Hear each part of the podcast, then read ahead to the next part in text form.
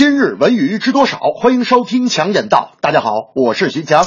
央视新闻客户端消息，近日北京国际电影节正在举行，各国明星大腕频频亮相，展映活动也让人应接不暇。与此同时，中央电视台也调查了电影《捉妖记》票房造假的现象，虚假票房也引发了广泛关注。很多网友认为，用注水和幽灵场次的方式自己掏钱刷新票房记录，并不光彩。很多影评人认为，用公益的名义包场放映，目的只是公益吗？国家新闻出版广电总局电影局态度非常明确，对弄虚作假的电影票房将严肃处理。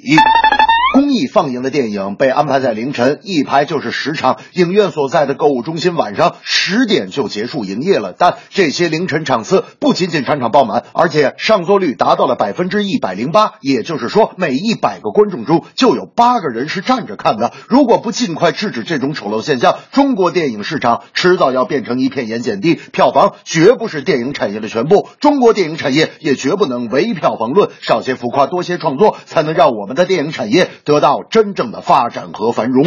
那天我在影院，大明打电话跟我说：“强子，你在影院帮我办张会员卡行吗？”我说：“行啊，不过他们要照片，你用手机啊给我发张真人照片，影院要登记一下。”大明说：“等我一分钟。”没过一会儿，大明发了一张电影明星李连杰的照片。我说：“大明，你闹呢？我让你发张真人照片，你咋给我个李连杰照片？”大明说：“这是李连杰饰演了张三丰的剧照。”我说：“你给我这照片干嘛用？”大明说：“你不是说要张真人的照片吗？”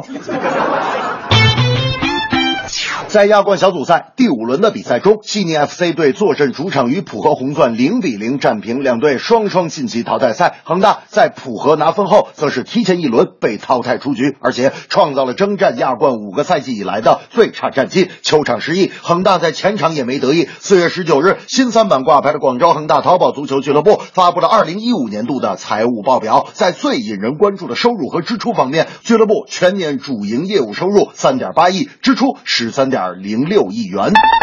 球员、教练薪酬太高，比赛太少，导致门票收入降低，广告赞助未能达到预期效果，都是恒大亏损的重要原因。同时，中国足球俱乐部的伪职业性也体现在商业开发短缺、衍生价值无法变现等方面。其实，球队盈利难是困扰全世界足球俱乐部的问题。用足球盈利，用体育盘活经济，仍然任重道远。总之，目前中国所有的足球俱乐部脚踏实地扩大球迷群体基数，才是今后工作的重中之重。大明参加了一个业余足球队，每周都有比赛。因为啊，踢完球很饿，所以他比赛完必须大吃大喝。那天我和大明踢完球，一块去吃牛排。我是一边吃一边说：“大明啊，你今儿表现的可太好了。用句这个广东话说，你今天这就算是这个哦猴塞雷呀。”大明说：“呵呵，今天我在场上不吹牛，确实觉得非常好，确实觉得猴塞雷。就是以后踢完球啊，咱们还是别来这家店吃牛排了，这里牛排真是猴塞牙呀。”这正是央视报道《捉妖记》票房造假太功利，财报亏损，恒大队盈利先要看成绩。弄虚作假捉妖记。票房注水不争气，违规现象要打击，必须严肃处理。恒大队新三板年度财报太惨淡，球队积极的发展需要球迷的陪伴。